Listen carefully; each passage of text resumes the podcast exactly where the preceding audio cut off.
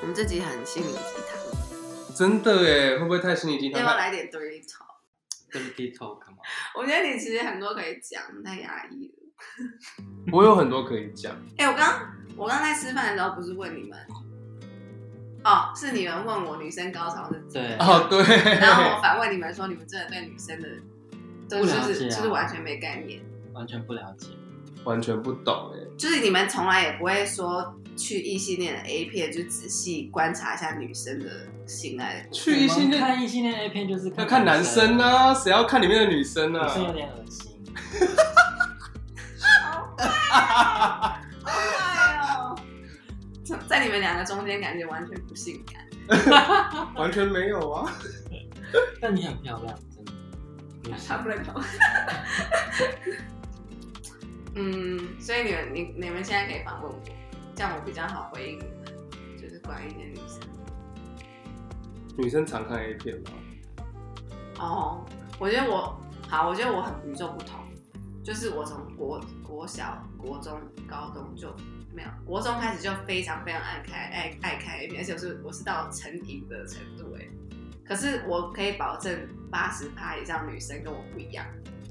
就是你身边没有任何同好，而且因为我，啊，我透露一下，我是金门人，所以嗯然后金门就是很比较保守，所以我其实根本身边的人，当时学生时代根本没有人在看 A 片。但是因为我就是也是非常做自己大啦啦的人，所以我在做什么我都会大肆的跟我朋友分享，尽管他们没有概念。然后我国中看 A 片真的是那种假日两天我可以就是盖着被子，然后手机看整天 A 片人哦。但是我当时是没有，就是也没有做爱的经验，但纯粹就是觉得很酷，好像在看电影，然后我很喜欢观察女生诶、女优的反应，而且我特别喜欢看女优很痛苦的样子，哦，这个这完全是例外，因为我就是一个抖 M，所以我很喜欢看女生痛苦的样子。那可以知道你我从哪个点开始知道自己爱看 A 片，跟这么热衷？因为我幼稚园的时候有一次，我记得我就是偶然发现我姐姐在用电脑看 A 图，那时候十几年前只有图没有影片，你们你们都知道，就是有 A 照。有彩印下来，我剪过报纸，在比老是不是？然后我就我记得我很小很小的时候，就是偶然看到我姐在电脑在滑，然后就是很大张的图片图片，然后时候也不知道干嘛，但是就是第一次脑袋有这个东西。然后我记得我就是开始有智慧型手机，国中的时候，然后就很喜欢看那个哦，我很喜欢看日本的伦理片。就我在我在那个成长成长过程中，就是几乎没有朋友。那你会跟你的男友一起聊 A 片吗？男生，我跟你讲，异男跟女生看 A 片的角度完全不一样。那一男都在看什么？怎么会问我？因为因为我从来都不关心一男到底在看什么。像因为像我我跟我前男友交往那么久，其实到后面都没有性欲了嘛。然后我们有时候就会想说，那一起看 A 片好了。然后每次挑 A 片必吵架，真的必吵架，就跟看电影一。样啊。可是看电影至少还有一点共识，就是你勉强看进去，你至少还可以看到这个片知道什么有什么想要传达故事。但是男他我前男友想看就是可能就是大奶的这个可能乳胶吧，或是有一就是女男性角度想看的。可我想看的是女性女性的角度，然后完全想要看的那个片段就不一样，因为我会比较想要看前戏，女生被服侍，然后他就想要直接跳跳跳跳到后面。嗯，感人的那个地方，然后每次甚至每次必吵架，然后每次就是挑片的时候，我说我想要看前戏，你先不要快转，然后到最后他说就是遥控器就丢给我说你选，然后我就不看，好失败赌气，每次赌气收场。这是 every time，然后然后我之前有就是我好像有分享在线动这个问题过，然后就有人回我说那就各自看，等到两个人都欲火焚身再做。然后我也试过，就是他看他的，我看我的。然后我因为我就是很想要就是全神贯注在那个剧情里面的人，然后他就会把那种声音开特别大，他就不戴耳机干扰我，然后到最后也是很气。哎、这个我很好奇、欸，就是情侣交往到后来需要看陌生人的片来触发对彼此的性欲你们，不会吗？这会不会是一个走向尾声的征兆啊？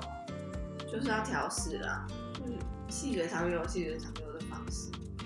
因为像，因为像我就是十五岁就跟我先生在一起，那时候当然是没有性生活，才那么小。然后是到第十，就到十七岁才给他，然后到我到交往五六年，我已经是哦，因为我十五到十七岁是都没有性行为，那他那时候已经年纪就是算是非常性欲旺盛的年纪，所以我常常要服侍他。就尽管我不给他，但他会叫我帮他喊，我帮他打。然后其实我那时候就是一个小小的青少年女孩，要帮他做这种事，其实我很勉强我自己。所以相对我的我的记忆以来，我就很讨厌帮人家打手枪跟口交，因为就很累，然后我自己又从来不觉得舒服。然后是到十七、十八岁开始有，然后开始慢慢懂得 enjoy。但是呢，到交往四五年之后，我也开始就觉得没有什么性吸引力，然后他开始变胖，变变胖，然后也不会想要服侍我，也不会想要怎么样。到那个时候，我真的很深刻的记得，就是他每次下班回家，然后我可能在家等他一整天，我就希望可能会有一个浪漫睡前浪漫的一个性爱。然后呢，他就是完全不浪漫的人，然后下班很累，然后可能就是黑黑的躺下来的时候，他就会拿我的手摸他的屌，然后我就会说怎么了吗？就是很像老夫老妻哦，然后他就说可以帮我打吗？很功能性的存在。对，这真的就是老夫老妻。然后因为我也习惯那个模式了，我也不指望会有一个美好性爱了，所以每次他要这样子，我也想说他上班很累，所以就是一个呃体贴的妻子的身份，我就会自己这样眯着眼睛，然后坐起来，然后跪坐在他面前，这是什么画对面？好诡异、哦真，的是这样。然是后看护吧？我们那个模式就是已经固定定型定型了，就是你要打的时候，我就会默默的走去房间，然后拿那个乳液，然后倒一瓶水，然后水就是乳液沾满手，然后沾水滑滑，然后开始打。听起来好悲哀哦，啊，好想哭。真的那个画面真的好凄凉啊！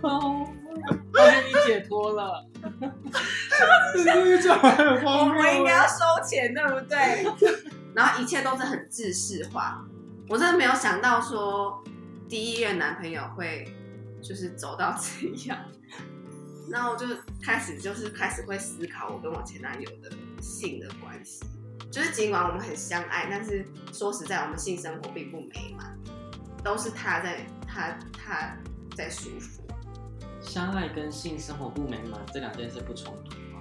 吗？从其实冲我也觉得很冲击。其实如果说真的要走长期结婚的话，性其实占很大部分，因为你性美满，你其实相对就性就是你们两个的身体的一些荷尔蒙就会让你开心，就是润滑剂。对，真的，这我蛮有感觉，嗯，因为因为我自己第一次性经验就在十五，也是我是十五岁，然后那时候我性经验的对象跟我没有任何感情关系，就真的是约炮，那你是被骗出来的吗？没有哎、单纯就真的是讲好，就是就同意，就是我不想要打炮，然后我也很诚实说，这是第一次。那你我事后长长大之后回想说，干那个也太赶了吧！就是那时候我未成年呢、那你那你有做功课吗？有先问对方嗯要怎么做比较好，很早哎、国中，对，然后后来就一路断断续续，这中间都还都会有约炮，就是我高中时候开始，嗯，到后来才突然间我才意识到一件事情，就是就是我那时候就一直在，我那时候拼命在自我检讨，嗯。就是在想说，就是我为什么没有办法，就是就是专一的爱专一的把性这件事情跟跟现在在交往的对象，就让它变成一个单一的关系。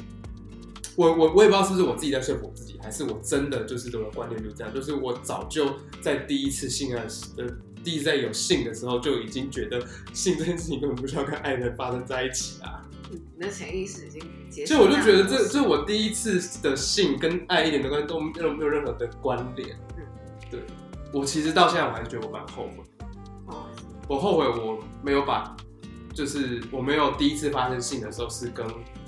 相爱的有感情的人，我好像觉得我在爱我在性里面好像没有办法再感受，没有可能感受到爱跟性同时发生了。哦，我觉得这是我觉得很遗，我自己觉得很可惜的点。知道你交男朋友也很难，对，就是我没有这种感觉，就是我不管打多少次炮，或是我跟我男朋友交往多久，就是我从来都没有同时把性跟爱的感受放在一起，觉得很开心、很幸福。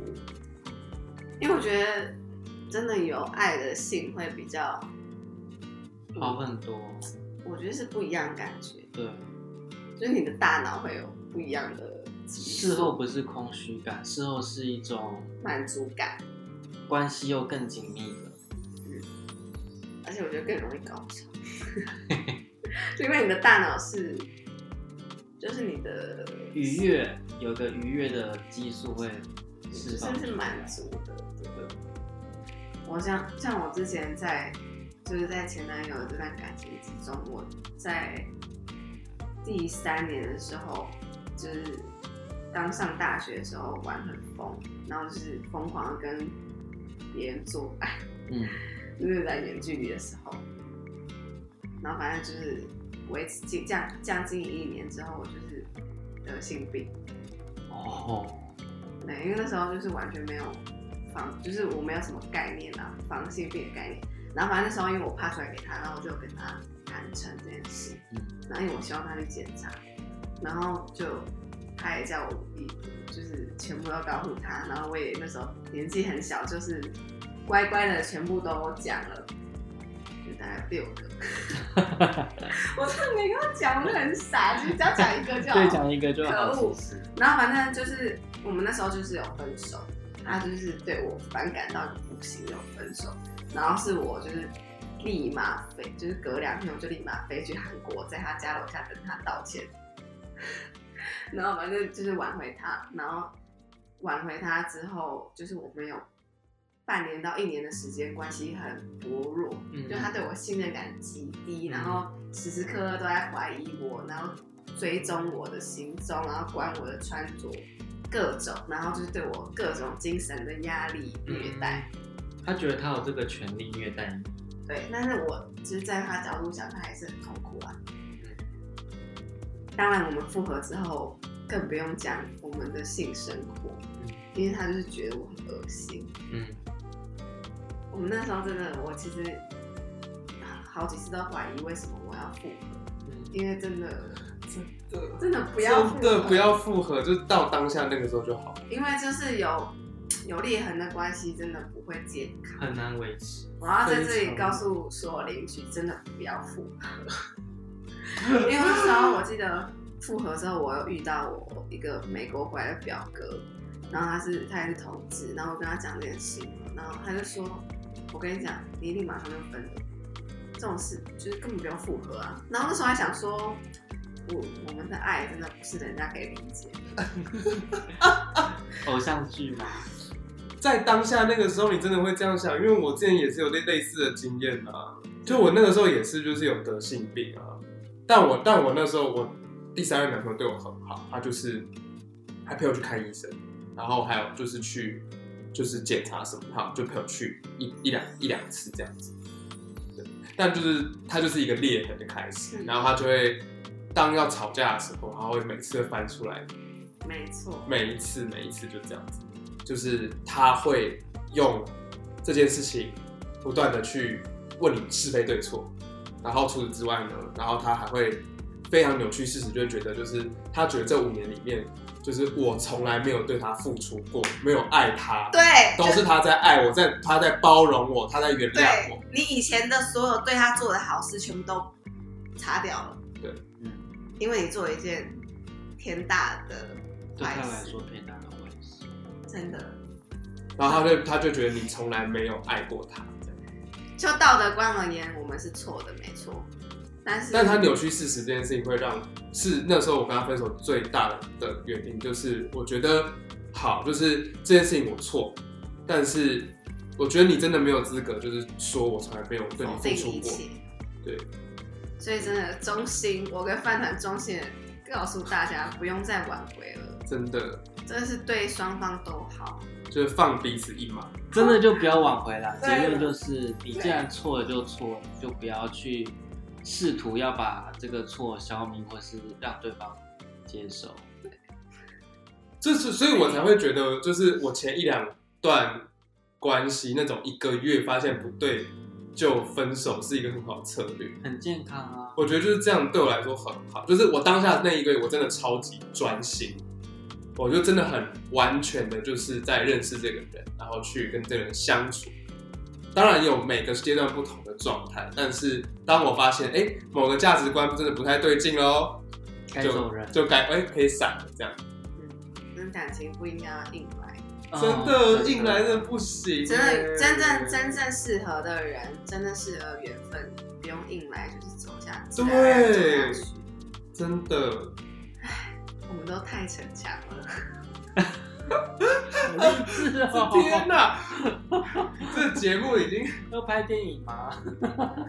我真的觉得我就是我的故事很值得，很值得被反问一番，因为我就是我觉得在某些人的眼中，我的我的做我的就是我有一些事真的是很渣，但是我在每一件事情的挫折之后，都会有一些体悟，然后又有点像合理化自己的自己的错误。没有犯罪就好，你都是道德犯罪，你没有真的犯法律的罪。就我觉得，就是性爱有真的太多不同，会让你很难在讲过程双方都，对，就是所以这时候就是要在就是要往外寻找。什么什么，这是什么？在宣传另外一种普世价值吗？你知道你是在学我，就开始洗脑大家的套路。我觉得我我现在不是我要提，我真的要提倡开放式关系，因为就像你说你是说关系中的外部方法吗？对啊，就是我们一起去寻找 solution 嘛。就是既然我们是相爱人，但是我们就是知道我们的性不合啊，那我们为什么不坦诚坦诚相见的讨论这件事，然后在外面寻找一个解决？可是开放式关系跟开放式性关系有很大的差异。就是很多种，那就是要因为开放式啊开放式性关系就是可能两个人在外面都有各自的性伴侣，但是他们之间不会有太深的感情交流。可是如果开放式关系是我邀请我们两个人共同邀请了第三个人进来，但是我们之间可以有各自的双人关系，又同时的三人关系。多重伴侣这样。对，就就是很多不同非常多不同的模式是可以讨论跟执行的。但我觉得就是愿意拿出来沟通，就是已经很厉害了。如果情侣愿意坦诚相见，说哦，我其实还是会有性欲望，然后你没办法满足我，能够坐下来聊这个事情，好难的。对，可是我就是想要提倡这个，因为如果我就是一直在想，说我当初能跟前男友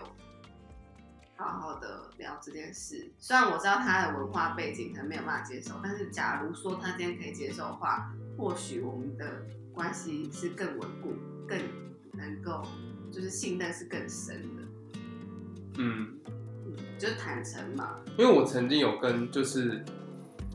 我我认识一对情侣，就是他们感情真的非常好，然后他们是开放式关系，然后就是我曾经我当当时真的只是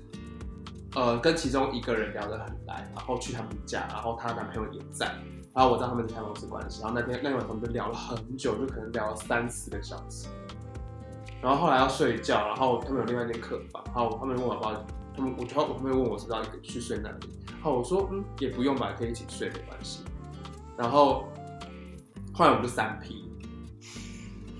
然后那个是我人生中对，但是我我有很多次三 P 的经验，但通常三 P 的经验对我来说都超级不好，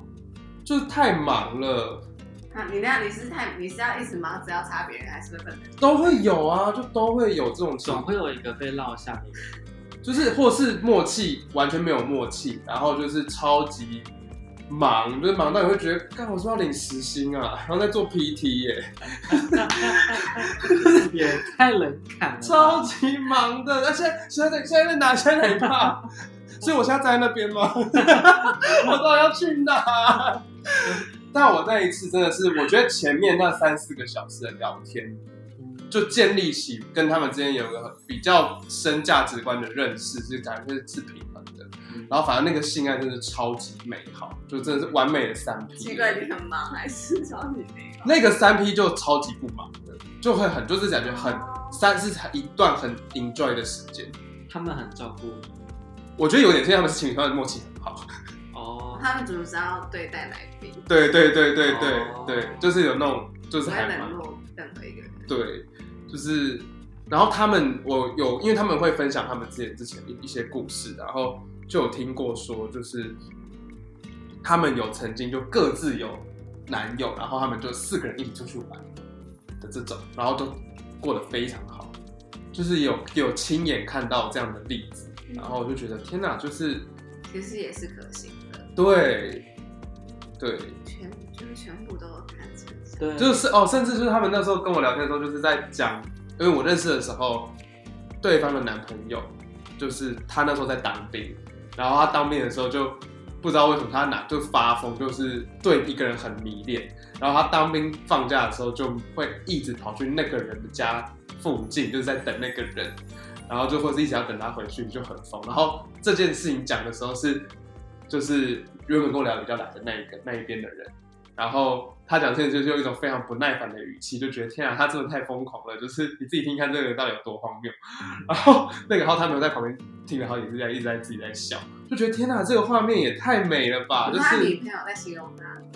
男朋友没有，就他们俩，他们俩是男同志啊，哦哦，对，就是他们其中一方在分享他另外对的一些对的荒，对他觉得太荒谬，怎么会这么瞎？然后他觉得很好笑，我觉得天啊，这个画面也太美了，就是那就是真正的好朋友，他们好跟情人，对他们好，他们好信任对方，嗯，真的就是一切都开嗯开很开放，真的真的。好想哦，蛮向往那样子的故事。虽然我不知道自己可不可以做到，可是蛮想试试看。这是前提是他够放得开，跟都坦诚啊，你愿意把自己的欲望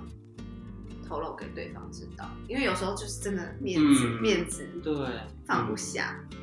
还有自信心吗？对对，我上上上周的访谈对象，他就是有，他就是他的主题就是开放式关系，然后他就说他女朋友可以接受，最主要原因也是他女朋友是一个非常有自信心、很独立的女性，所以他就是更关系里面最在乎的是信任跟坦诚。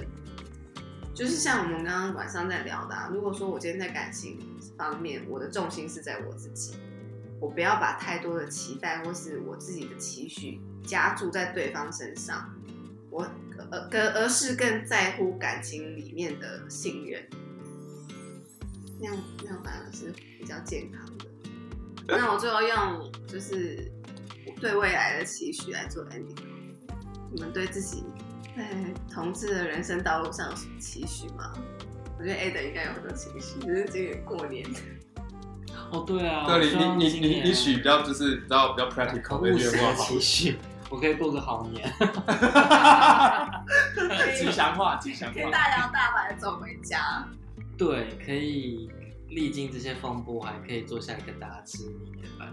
压力不要那么大，对，可以轻轻松松的吃顿，对，未来的期许哦，可以熟练自己不要那么爱讲话。对还有就是性爱要结合。嗯，对，希望能够。但我没有过度追求这件事情啊。我觉得，我觉得太过度追求，反而可能就会越找不到这件事情。觉得，哦，我还我就期待就是可以有更健康的关系，不管它是以什么样的形式进入我的生活里，都可以更健康。那你的期许？我其实我最近真的没有急着要谈感情，因为我还没有走出来。嗯，我的期许就是身体很健康，身体真的要健康。最近很不健康吗我？每年都在出状况啊，真的假的每一年身体都要出状况，然后大部分都是跟性有关的 OK，。所以要希望自己可以照顾好自己的身体。